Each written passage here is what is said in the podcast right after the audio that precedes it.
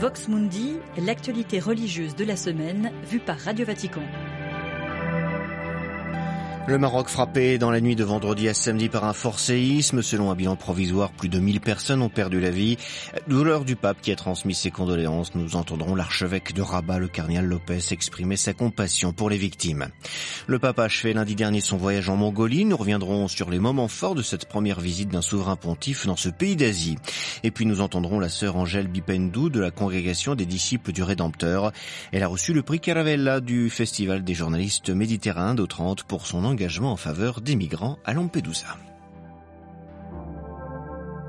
Bienvenue dans Vox Mundi, nouvelle formule. Xavier Sartre avec vous, heureux de vous retrouver après la pause estivale. 10 minutes d'information sur le Saint-Siège et l'Église. Commençons donc par ce tremblement de terre qui a frappé le centre du Maroc dans la nuit de vendredi à samedi. Il y a au moins un millier de morts et plus de 1200 blessés selon un bilan toujours provisoire ce samedi soir. Le pape a envoyé un télégramme. Il exprime sa communion priante face à cette catastrophe naturelle et sa profonde solidarité avec ceux qui sont touchés dans leur chair et leur cœur par cette tragédie. Il prie pour le repos des défunts, la guérison des blessés, la consolation de ceux qui pleurent la perte de leurs proches et de leur foyer. Il encourage aussi les Marocains dans cette épreuve ainsi que les autorités et les secours. Nous avons joint, quelques heures après la secousse, l'archevêque de Rabat, le cardinal Cristobal Lopez. Nous n'avons pas encore les informations nécessaires sur la situation. Mais euh, en tant qu'Église catholique, je suis en train de préparer une communiqué pour exprimer tout d'abord la compassion envers tous ceux qui souffrent, surtout les familles qui sont en deuil et ceux qui ont perdu la maison pratiquement.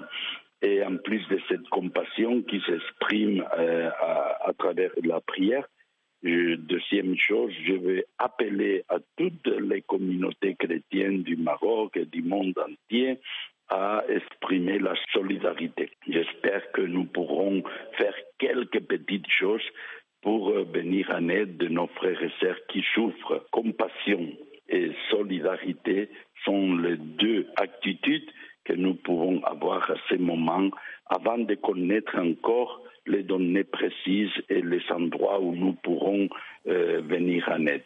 Le cardinal Lopez, l'archevêque de Rabat, il était joint par Giada Aquilino. Autre télégramme de condoléances du pape ce samedi au Brésil, frappé il y a une semaine par un cyclone. Les fortes précipitations dans le sud du pays ont causé la mort de 41 personnes. 46 sont toujours portées disparues. François évoque les pluies qui ont laissé dans leur sillage une traînée de destruction et de mort. Outre ses prières, il souhaite que la reconstruction des, des localités touchées se fasse rapidement et efficacement. Revenons maintenant sur le voyage du pape en Mongolie. François est rentré à Rome lundi en fin d'après-midi et dès mercredi matin, lors de l'audience générale, il est revenu sur ces quelques jours passés dans ce pays d'Asie qui recevait pour la première fois de son histoire la visite d'un souverain pontife. Lunedì scorso sono rientrato dalla Mongolia. Lundi, je suis rentré de Mongolie. Je voudrais exprimer ma gratitude à tous ceux qui ont accompagné ma visite par leurs prières et renouveler ma reconnaissance aux autorités qui m'ont solennellement accueilli, en particulier au président Korel Souk ainsi qu'à l'ancien président Ank Bayar qui m'avait adressé une invitation officielle à visiter le pays. Je repense avec joie à l'église locale et au peuple mongol, un peuple noble et sage qui m'a manifesté tant de cordialité et d'affection. Le pape François lors de l'audience générale mercredi présent également à Ulaanbaatar, la capitale de la Mongolie, Olivier Bonnel. Olivier, bonsoir. Bonsoir Xavier. Alors quels ont été les moments qui vous ont marqué Eh bien la joie peut-être d'abord de cette toute petite église d'Asie centrale que le pape est allé rencontrer, une église qu'il ne connaissait pas et une Mongolie qui ne connaissait d'ailleurs pas le pape non plus. J'ai été frappé par ces fidèles qui n'ont pas hésité à faire des milliers de kilomètres pour venir à Ulaanbaatar comme ces religieuses venues de l'extrême de est de la Russie Mongolie qui ont fait 30 heures de voyage ou encore cette américaine d'origine vietnamienne qui a fait l'aller-retour de Washington exprès pour voir le pape François. Même si l'église catholique est, catholique est extrêmement minoritaire dans ce pays, Xavier, elle s'est sentie très touchée d'avoir été rendue visible par l'évêque de Rome. Et au-delà du monde chrétien, de nombreux Mongols se sont dit fiers d'avoir accueilli les souverains pontifs. Le pape Olivier a insisté dans ce voyage aussi sur la dimension missionnaire de cette petite église mongole. Oui, c'est un peu son ADN, pourrait-on dire, elle qui a germé dès le début des années 90 et la fin du régime soviétique. La nouvelle constitution mongole de 1992 garantit la liberté religieuse et les premiers missionnaires arrivent dans le pays.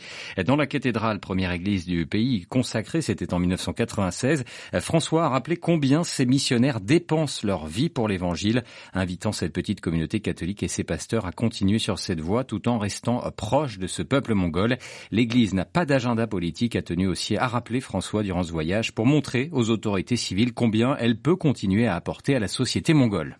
Et puis ce voyage apostolique, Olivier, a aussi été marqué par une rencontre interreligieuse. Oui, c'était au théâtre Hoon il y a tout juste une semaine dans la campagne d'Oulan-Bator. Tous les leaders des principales religions ou traditions spirituelles de Mongolie étaient présents, à commencer par les bouddhistes, majoritaires dans le pays. François avait insisté sur l'harmonie, cette relation particulière qui se crée entre les réalités différentes sans les superposer ni les homologuer, mais dans le respect des différences et au profit de la vie commune, avait-il expliqué. Ce voyage en Mongolie a permis de fortifier en tout cas l'église locale et sa présence a été très précieuse pour les missionnaires comme pour le père Bernard Kambala, originaire du Congo-Kinshasa. Il est membre de la congrégation des missionnaires du cœur immaculé de Marie, curé d'une paroisse de 60 fidèles dans le nord du pays. Déjà lorsqu'il a annoncé ce voyage, on s'est senti déjà euh, valorisé. Imaginez le Saint-Père qui se décide de venir nous rendre visite dans un pays qui se trouve dans la périphérie de l'univers catholique. Le pape décide de venir, c'était déjà un début pour nous de réconfort. On s'est senti aussi valorisé dans l'église. Il a projeté une grande lumière sur l'église en Mongolie.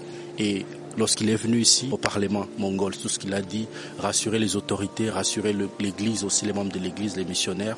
Je crois que cela va beaucoup faciliter notre présence et aussi faire comprendre au peuple de, de, de ce pays que nous ne sommes pas une menace, ni pour leur culture, ni pour leurs croyances. Le père Kambala, curé dans le nord de la Mongolie. Ce voyage apostolique en Mongolie, Xavier, a été enfin une occasion pour François de lancer un message aux catholiques chinois, dont quelques-uns avaient pu faire le déplacement à Ulaanbaatar.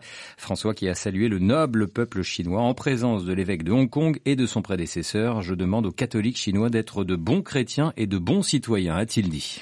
Merci Olivier Bonnel, vous avez suivi ce voyage apostolique du pape François en Mongolie pour nous.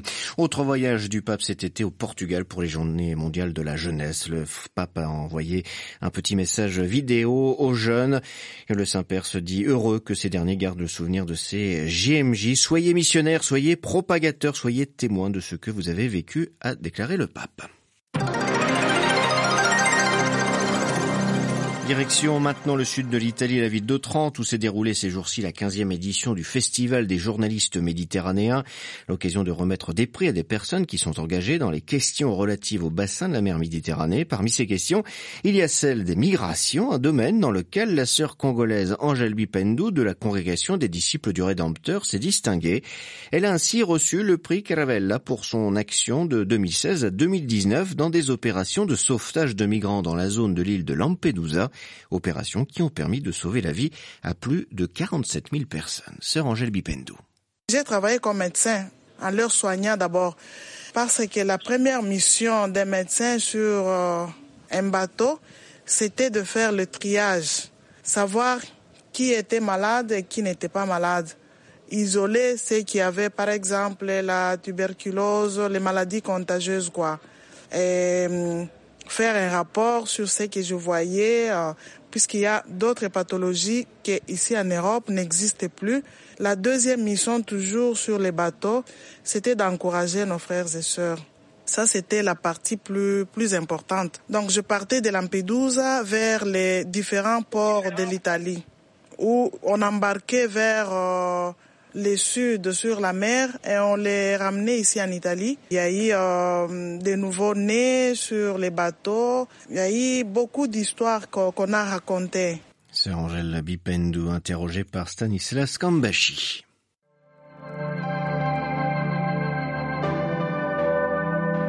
C'est la fin de Fox Mundi, de Vox Mundi. Merci pour votre écoute et votre fidélité. En attendant notre prochain rendez-vous, vous pouvez visiter notre page internet ou notre page Facebook. On se retrouve la semaine prochaine, même lieu, même heure.